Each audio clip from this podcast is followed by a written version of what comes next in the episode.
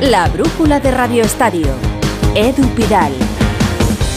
Dani Alves se ha sentado ya en el banquillo acusado de una violación que presuntamente tuvo lugar en una discoteca de Barcelona hace justo un año. Hoy se han expuesto las pruebas y la declaración del exfutbolista se celebrará previsiblemente el miércoles en la audiencia de Barcelona donde hoy ha arrancado el juicio. Onda Cero Barcelona, Ana Utiel. Dani Alves ha llegado a la audiencia de Barcelona pasadas las nueve y media de la mañana en un furgón de los Mossos de Escuadra conducido desde la cárcel de Brians, donde se encuentra, recordemos, desde hace un año en prisión preventiva.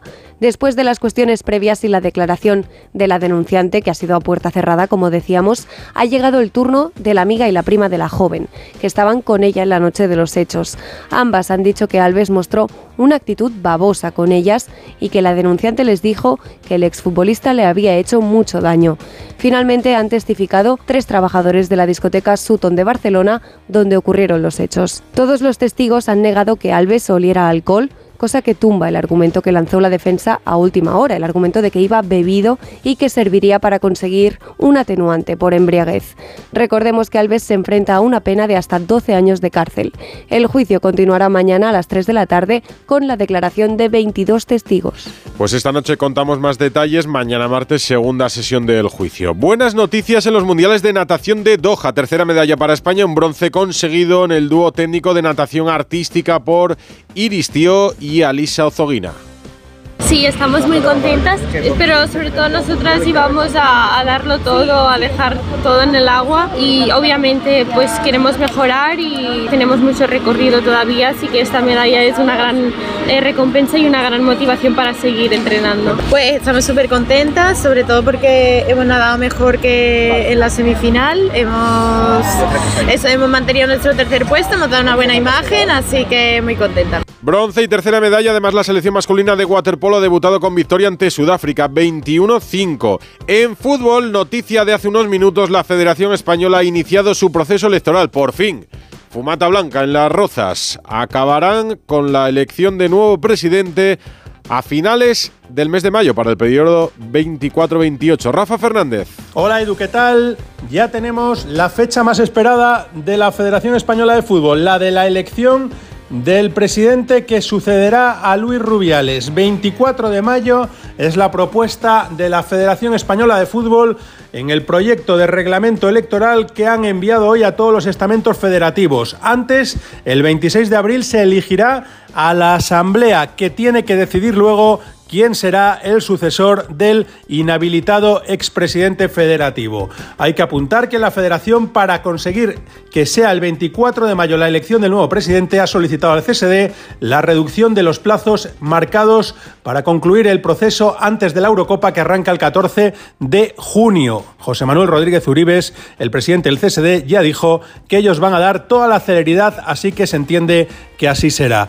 Y un apunte, en onda0.es tienen todos los detalles este fin de semana desvelábamos que el Estadio Nacional, el Wembley español que Luis Rubiales quería construir de 40.000 espectadores, iba a ser en la localidad madrileña de Torrejón de Ardoz. Pues Torrejón se quedará sin ese estadio que planificaba Rubiales y este lunes, lo comentaba con la Torres, de resaca del derby de ayer en el Santiago Bernabéu, un empate a uno, un gol en el 93 de Marcos Llorente que igualó ese tanto previo de Brahim y hubo decisiones polémicas. El Real Madrid pidió varios penaltis y al Atlético de Madrid se le anuló un gol de Savic. Para los dirigentes del CTA, la actuación de Sánchez Martínez fue correcta, Gonzalo Palafox. Hola Edu, ¿qué tal? Buenas tardes. Bueno, pues valoración muy positiva del Comité Técnico de Árbitros al arbitraje anoche de Sánchez Martínez en el derby. Están muy contentos además con que la acción del gol anulado a Savic fuera en línea, el que anulara al tanto. Al igual que las acciones de área, en este caso fue el colegiado Sánchez Martínez el que decidió sobre el césped y es por eso que es considerado actualmente como el mejor árbitro español. Y luego, sobre el polémico fuera de juego en el Girona Real Sociedad. Al propio comité no le gusta la norma, pero en este caso eh, hay que hablar de una misma acción, de un mismo ataque. Eh, hubo dos despejes por parte de la Real Sociedad, pero siempre hacia el costado izquierdo. Por lo tanto, está bien anulado en este caso el gol, tanto por Gil Manzano como por el árbitro de bar del Cerro Grande. Y por cierto, ya tenemos designaciones para esta semana, semifinales de Copa en el Mallorca Real Sociedad. Van a estar Muñiz Ruiz en este caso en el campo y González Fuertes en el bar. El Atlético Madrid Athletic Club Hernández Hernández sobre el césped y Jaime Latre en la sala BOR. Y por último, Edu, sobre el tema de la Liga Adulterada de la que habla Xavi en las últimas semanas, no gusta nada en el comité, pero de momento no se van a tomar medidas. Por tanto, no habrá sanción para Xavi Hernández. En el Real Madrid el mosqueo es palpable, eh, es palpable, digo. Acaban de enseñarme el vídeo que preparaba Real Madrid Televisión para esta tarde sobre el arbitraje y mosqueados están. Fernando Burgosola. ¿Qué tal, Pidal? Muy buenas. Evidentemente que están mosqueados, pero salvo ese vídeo que estará a puntito de salir, eh, públicamente nadie va a decir nada. Ni lo dijo anoche Ancelotti tras el partido en rueda de prensa, ni Brahim en la zona mixta, ni ningún jugador a las televisiones del club, a la televisión del club. Tampoco vas a encontrar en redes sociales ningún emoticono de risas o similar, ni ninguna queja de absolutamente ningún futbolista, pero tienen claro que el Real Madrid fue perjudicado, que hay no dos, tres posibles penaltis que se podrían haber pitado perfectamente, el de Savic a Bellingham, el de Saúl a Lucas Vázquez y hay otro en un córner de Marcos Llorente también a Jude Víctor William Bellingham no va a haber una queja pública, no va a haber, ya te digo yo, ningún comunicado. Ancelotti prefiere centrarse en lo deportivo, los futbolistas también, que hoy han vuelto a los entrenamientos. En principio iban a descansar hoy lunes, pero lo van a hacer mañana martes porque el cuerpo técnico quiere tener controlado a los jugadores después de los esfuerzos, después del partido y por eso el descanso va a ser el martes y no el lunes, con la preocupación en dos jugadores que no pudieron actuar ayer, Antonio Rudiger y mm. Vinicius Junior. Vamos a ver lo de Rudiger, ¿eh? Ya lo contábamos después del partido en Getafe, acuérdate aquella noche, si es que lo dijo Ancelotti, que no iba a jugar. A ver cómo evoluciona de cara al sábado seis y media frente al Girona. Y el problema en las cervicales de Vini, que le impidió jugar, estuvo calentando, pero yo creo que fue un canto al sol, eso es indudable, y a ver cómo evoluciona estos próximos días, porque no es pecata minuta ese problema físico en las cervicales. Quedan días para que los dos se recuperen. Vamos a ver si lo pueden hacer, aunque vuelve Chuamení y el Madrid ya no, ya no tendrá que jugar con una defensa de bajitos, porque Chuamení pasa claramente el 1.84. Carvajal volvería al lateral derecho, Mendy se mantendría y Nacho, que no está en un buen momento de forma ni mucho menos, acompañaría a Chuamení en el centro de la defensa. Todo esto si Rudiger no se recupera del golpetazo en el muslo izquierdo el pasado jueves ante Greenwood. Y en el Madrid tienen claro que ayer se perdieron dos puntos porque el equipo mereció ganar, que unas veces ganas tú en el 90 y otras te empatan en el 90 que el partido importante de estos dos que había, Atlético de Madrid y Girona, donde hay que ganar para dar un golpetazo en la liga, es frente al conjunto de Mitchell, que por cierto no se va a sentar en el banquillo por la expulsión del otro día. Es evidente que cualquier madridista, cuerpo técnico, presidencia, aficionado, en la jornada 23 hubiera firmado estar dos puntos por encima del Girona, que es segundo, ocho del Barça y 10 del Atlético de Madrid. Real Madrid-Girona, sábado seis y media en el Atlético de Madrid. Tampoco tienen tiempo a dar vueltas a lo que sucedió ayer porque en 48 horas juegan la Copa ante el Athletic Club, Mori. ¿Qué tal, Edu? Evidentemente, esto es lo que hay, sin solución de continuidad. Viene la Copa del Rey el miércoles, un partido importantísimo. Date cuenta que el Atleti está a tres partidos de conseguir un título en esta competición. Así que se lo toman con mucha seriedad. Incluso ayer en la alineación de Simeone se vio una mezcla pensando en ese encuentro, luego hubo cambios. Se estima como positivo el empate que se produjo en las postrimerías del encuentro. Es verdad que no cambia nada, pero bueno, siempre es importante sumar, aunque sea un punto y más en el campo del eterno rival, que por cierto, este año ha jugado cuatro partidos con Atlético Madrid, ha perdido dos, ha empatado uno, el de ayer, y el que ha ganado lo ha hecho en la prórroga, pero no durante los 90 minutos. Hoy entrenamiento de recuperación, la buena noticia es que Jiménez ya toca el balón sobre césped, no va a llegar para jugar frente al Atlético de Bilbao, pero sí a medio plazo. Eh, hay que decir que mm, el miércoles el Metropolitano va a estar lleno, va a haber un ambiente tremendo para recibir al cuadro eh, de Bilbao, que el Atlético de Madrid, por cierto, ha recurrido la amarilla que había ayer Saúl, que es la quinta y que le impediría jugar el próximo domingo en Sevilla en Liga en el estadio Sánchez Pijuán ante el comité de competición. Yo creo que es claro que toca el balón. No se habla de polémicas en el Atleti y de hecho ayer Simeone reconoció en rueda de prensa que bueno el gol de Alunada Savic parece claramente en fuera de juego, aunque no se le preguntó ni entró en el tema de los penaltis. Mañana entrena el equipo a partir de las seis y media de la tarde, antes rueda de prensa de Simeone, un Atlético de Madrid que va a poner todos los huevos en la misma cesta, en la misma cesta, en la cesta de la Copa del Rey para intentar doblegar al Atlético de Bilbao, aunque ya sabéis que en semifinales es a doble partido y por tanto habrá que esperar una semana para ver qué es lo que ocurre en San Mamés. Esto será el miércoles, el domingo fue el derby, el sábado jugó el Barça y hoy en el Barça es noticia de Eco porque le ha dado un repaso a prácticamente todo y ha hablado de Xavi, de la temporada. Alfredo Martínez, muy buenas.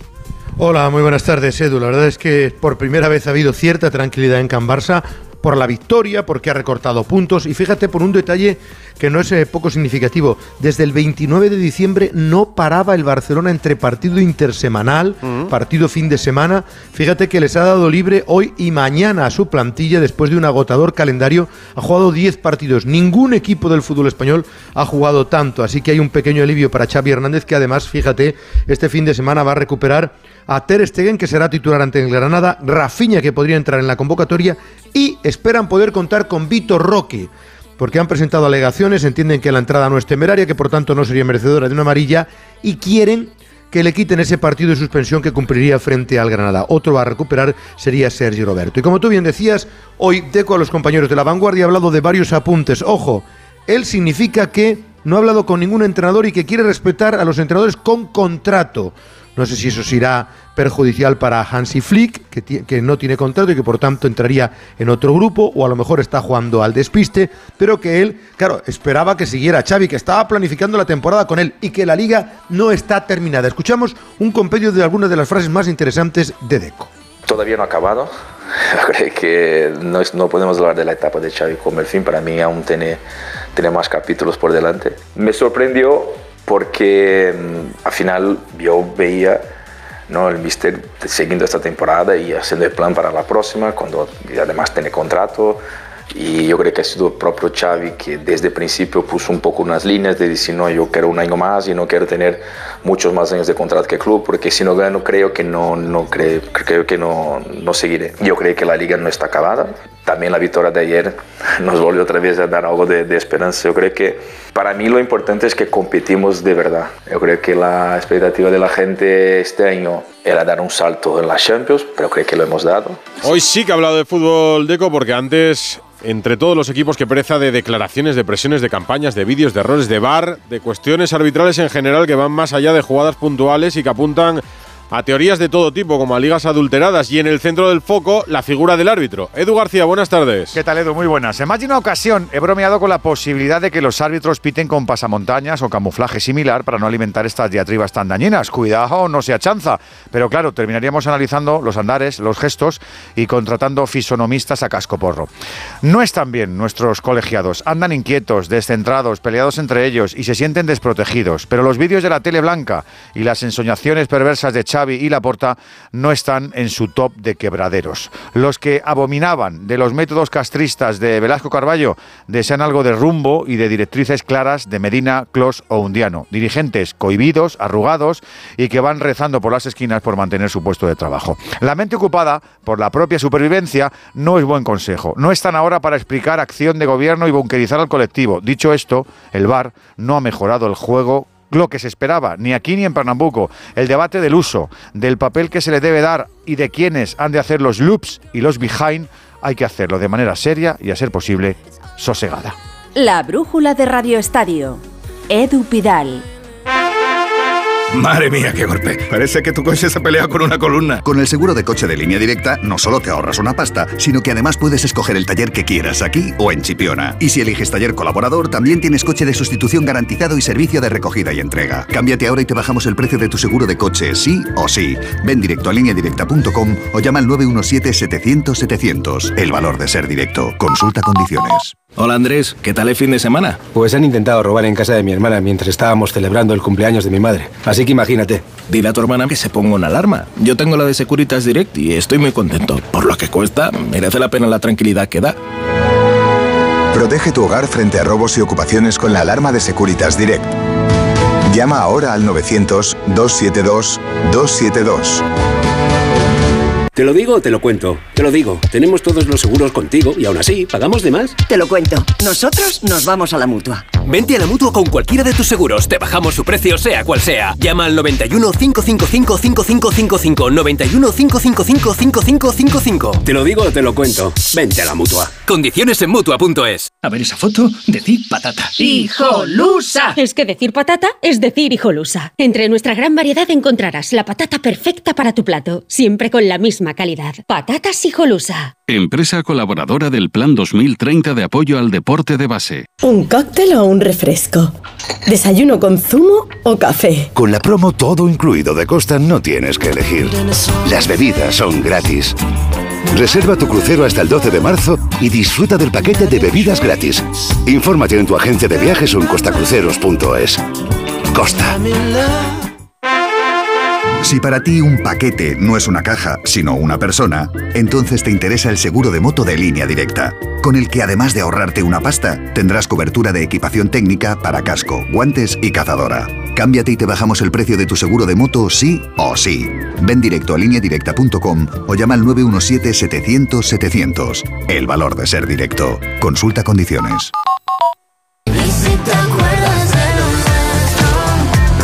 Malas noticias en el Betis y preocupación por la lesión de Isco. ¿Qué sabemos, José Manuel Jiménez? Hola Edu, sí, preocupación lógicamente en el club verde blanco porque es la estrella del equipo y va a estar eh, varios eh, partidos fuera. Ayer eh, tras un sprint en la segunda parte notaba esa molestia muscular, pedía el cambio, aún no hay parte médico del club, se le han realizado pruebas durante todo el día, hace unos minutos se le ha hecho una resonancia magnética, en principio hasta esta noche o mañana por la mañana no vamos a conocer el diagnóstico definitivo, no obstante, según su agente Pedro Bravo, hay rotura en el isquio y va a estar entre 6 y 8 semanas de baja, lo dicho hoy en el chiringuito de Atrás Media de seis a ocho semanas.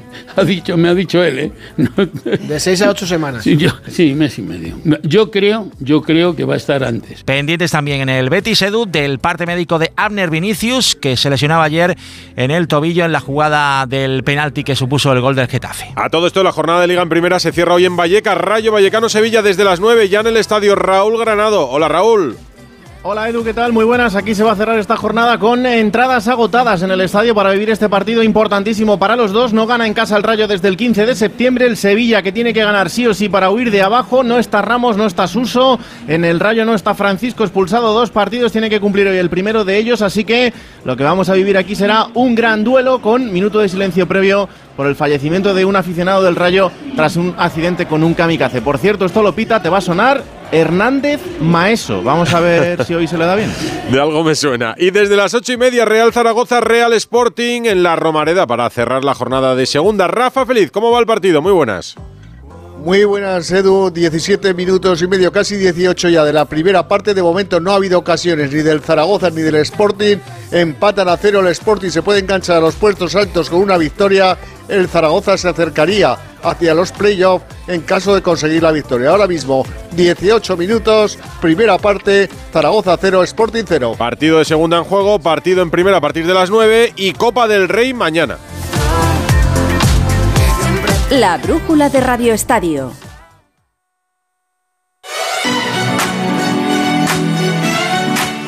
Mañana Copa del Rey con la primera semifinal entre el Mallorca y la Real Sociedad. ¿Qué contamos de los de Javier Aguirre en las Islas? Paco Muñoz. Hola, muy buenas. El Mallorca parca la derrota 4-0 en San Mamés ante el Athletic Club de Bilbao y centra su atención en el partido de mañana, ida de las semifinales de la Copa del Rey ante la Real Sociedad. Javier Aguirre destaca la ilusión en el vestuario y considera que la alineatoria está al 50%. Es un partido de 180 minutos que no termina nada aquí mañana y hay que ser inteligentes, pero ilusión es la palabra. 50-50 para, para la semifinal y es otra circunstancia, otra competición y otro cambio, sí. El técnico mexicano no podrá contar mañana con el capitán Antonio Raillo por sanción. ¿Y de los Churiurdin, qué se sabe Íñigo Taberna? Hola, ¿qué tal Edu? Buenas, tardes. Cuatro años después, la Real Sociedad vuelve a jugar una semifinal de la Copa del Rey. Mañana buscaremos resultado para intentar cerrar el pase a la final en el partido de vuelta el día 27 en Anoeta. Y Manol recupera para el partido de mañana a Cubo, a Toré y a Sakarian, mientras que Micro Garzabal se la duda hasta última hora. Caso baja por lesión Odiozola, Becker, Tierney, Ayé Muñoz y Carlos Fernández. Dice Manol que el Mallorca de mañana será muy diferente al que perdió 4-0 en Liga el viernes en San Mamés. Sí, totalmente diferente. Eh, me espero más eh, el, que, el que se enfrentó al Girona. Eh, un, un, equipo eh, que maniató al, al, Girona, que fue capaz de, generarle muchísimas situaciones de, gol, un rival complicadísimo, eh, que está en un gran momento de forma, sobre todo en, Copa, que van a poner toda la carne en el asador y, y bueno, y que, y que, va a ser muy complicado. Una Real que estará acompañada mañana en la grada de Son Boys por cerca de 150 seguidores. Casi 300 partidos en primera división con el Getafe, un récord en el club. Se ha despedido Damián Suárez después de casi nueve temporadas. Alberto Fernández. Hola Edu, ¿qué tal? Muy buenas. Pues sí, después de nueve temporadas y 295 partidos, Damián Suárez deja el Getafe, un futbolista que tiene más recorrido en el fútbol español, pero que donde se ha convertido casi en icónico ha sido en el conjunto azulón en los últimos años y sobre todo con Bordalás. La semana pasada el Zorro se reunió con Ángel Torres, con el presidente, pidiéndole renovar. Le dijo que se quería retirar aquí, así ha reconocido hoy en su despedida, pero ante la negativa de Ángel Torres y el momento malo que tiene ahora el club para cometer este tipo de operaciones, pues han hecho que Damián Suárez presente una oferta de Botafogo, se va a Brasil para firmar dos años y se despida como el jugador con más partidos en la historia del Getafe en Prima. Estoy que no me lo puedo creer, ¿no? Después de tanto tiempo... Eh que, se dé todo tan rápido, estoy como eso, que, es una sensación muy rara para mí eh, a los 35 años, pero bueno, al final son decisiones que, uno tiene que tomar por el bien de todos y así es. Damián se marcha del Getafe y el Getafe se ahorra la ficha de Damián. Más fútbol, más noticias, Andrés Aránguez. ¿Qué tal, Edu? Te cuento que en el Atleti de Bilbao la atención la centra el estado físico de Nico Williams, que hoy no se ha ejercitado con el grupo, pero no se descarta su presencia ante el Atlético de Madrid el miércoles en el Metropolitano, pese a su lesión en el muslo derecho. Sí estará su hermano Iñaki Williams, que también se retiró ante el Mallorca, pero ha quedado en un susto, además de Leco y Berenguer, ya recuperados de sus respectivas lesiones. En el Girona hay optimismo con el delantero ucraniano Dovik, una de las sensaciones de la liga, ya que se temía una lesión mayor en la rodilla que le obligó a perderse el partido ante la Real del pasado fin de semana, incluso podría estar disponible para el partido ante el Real Madrid.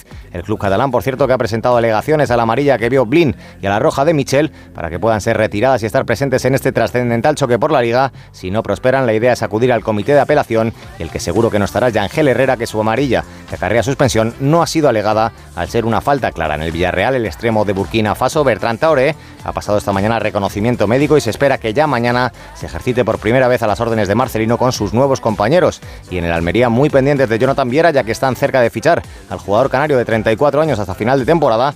Esta operación va a empujar a Lázaro Vinicius a salir y como contaba nuestro compañero Juan Antonio Manzano, lo hará en calidad de cedido al Palmeiras con una cláusula de compra de 13 millones de euros y el Almería mantendría un 20% de un futuro traspaso. Hay que recordar que se puede hacer la operación ya que el mercado brasileño cierra en marzo. Asuntos no faltan para una de esas, de esas películas que escuchamos cada lunes con guion de Paco Reyes.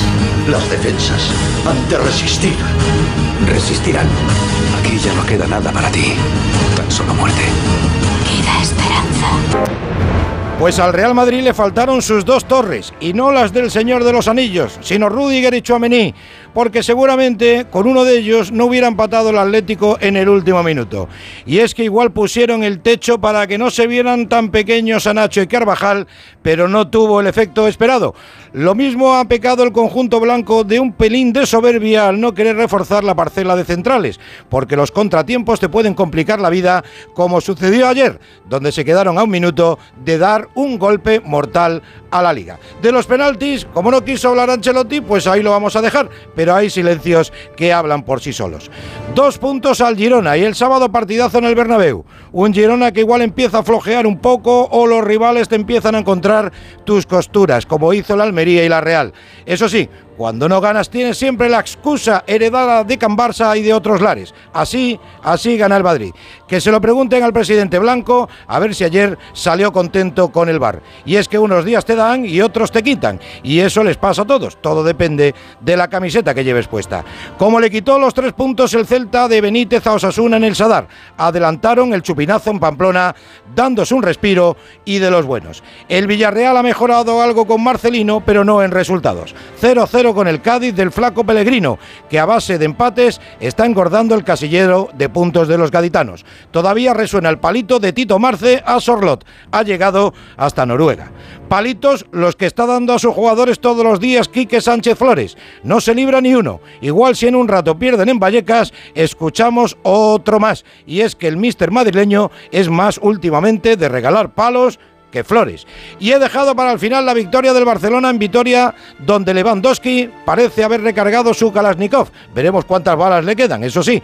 Y donde Tigriño, el tigre, homenajeó a Apolo Creed con su mirada de tigre y su pisada de gato, porque herida dejó en la pierna de Rafa Marín. El tigre tendrá que esperar a afilar sus garras otro fin de semana, porque en esta cumplirá sanción. Y por supuesto volvimos a escuchar las quejas de Xavi, que sigue mirando para afuera lo que debe mirar para adentro. El año pasado en esta jornada solamente habían encajado 8 goles y el actual llevan 30. Igual esto tiene algo que ver, mister, ¿eh? no sé. Y es que ya resulta muy pesado escuchar la misma cantinela día tras día. Ay, qué pesado, qué pesado, siempre pensando en el pasado. Baloncesto, jornada CB Albera Ranz. Buenas tardes, Edu. La vigésimo primera de Liga CB sirvió para aumentar la brecha entre los dos primeros clasificados y sus perseguidores. Al frente, el líder Madrid se deshizo por 13 de Girona con un inmenso Vincent Poirier que firmó doble-doble, 19 puntos, 10 rebotes y 37 de valoración. Le costó bastante más a Unicaja, triunfo por 6 ante un correoso Moraván Candorra, al punto que los malagueños sentenciaron con dos canastas del veterano Will Thomas en el último minuto. El Barça perdió imbatibilidad como local en el 2024 al asaltar Valencia al Palau Blaugrana pasando los Taroncha de perder por 14 a ganar por 5 en 4 minutos y medio y un espectacular 0-19. Victoria de los de Mumbrú por 3, que le ha ganado a Grimau los dos partidos de liga. Granca aprovecha el tropiezo culé y le iguala el balance tras imponerse en Santiago por 9, con Ethan Hub como estilete 19 puntos 30 de valoración.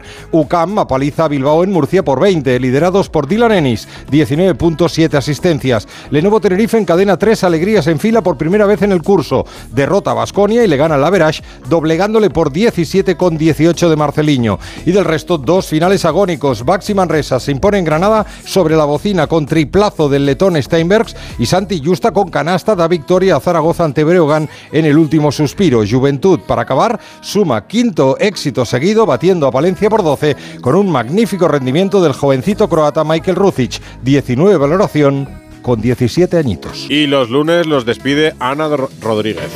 La primera de la semana.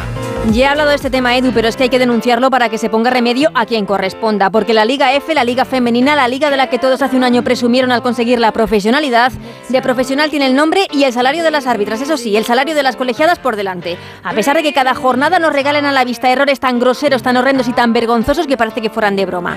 Este pasado fin de semana hemos asistido a un recital por parte de las colegiadas dando por válidos goles en fuera de juego por metros y no pitando penaltis por mano dentro del área que se veían desde el cuarto anfiteatro. Errores que no son de bar, que son de simplemente tener un nivel que por el momento no se exige a las colegiadas, que como digo están cobrando y muy bien por hacer su trabajo. Colegiadas que no tienen nivel la mayoría de ellas para estar en una liga profesional. Y del bar ni hablamos por el momento, porque no existe para el fútbol femenino. Eso sí es porque los clubes, muchos de ellos, no pueden permitírselo y es que económicamente supondría un gasto más para unos equipos que por el momento tienen los ingresos suficientes para subsistir. Es cierto que somos las campeonas del mundo, que el Barça es campeón de Europa, de la Champions, pero no es menos cierto que quizá esa no es la realidad de nuestro fútbol femenino. A las once y media vuelvo por aquí, La Torre. Que tengas Venga, una buena venga, brújula. Edu, vamos. Adiós.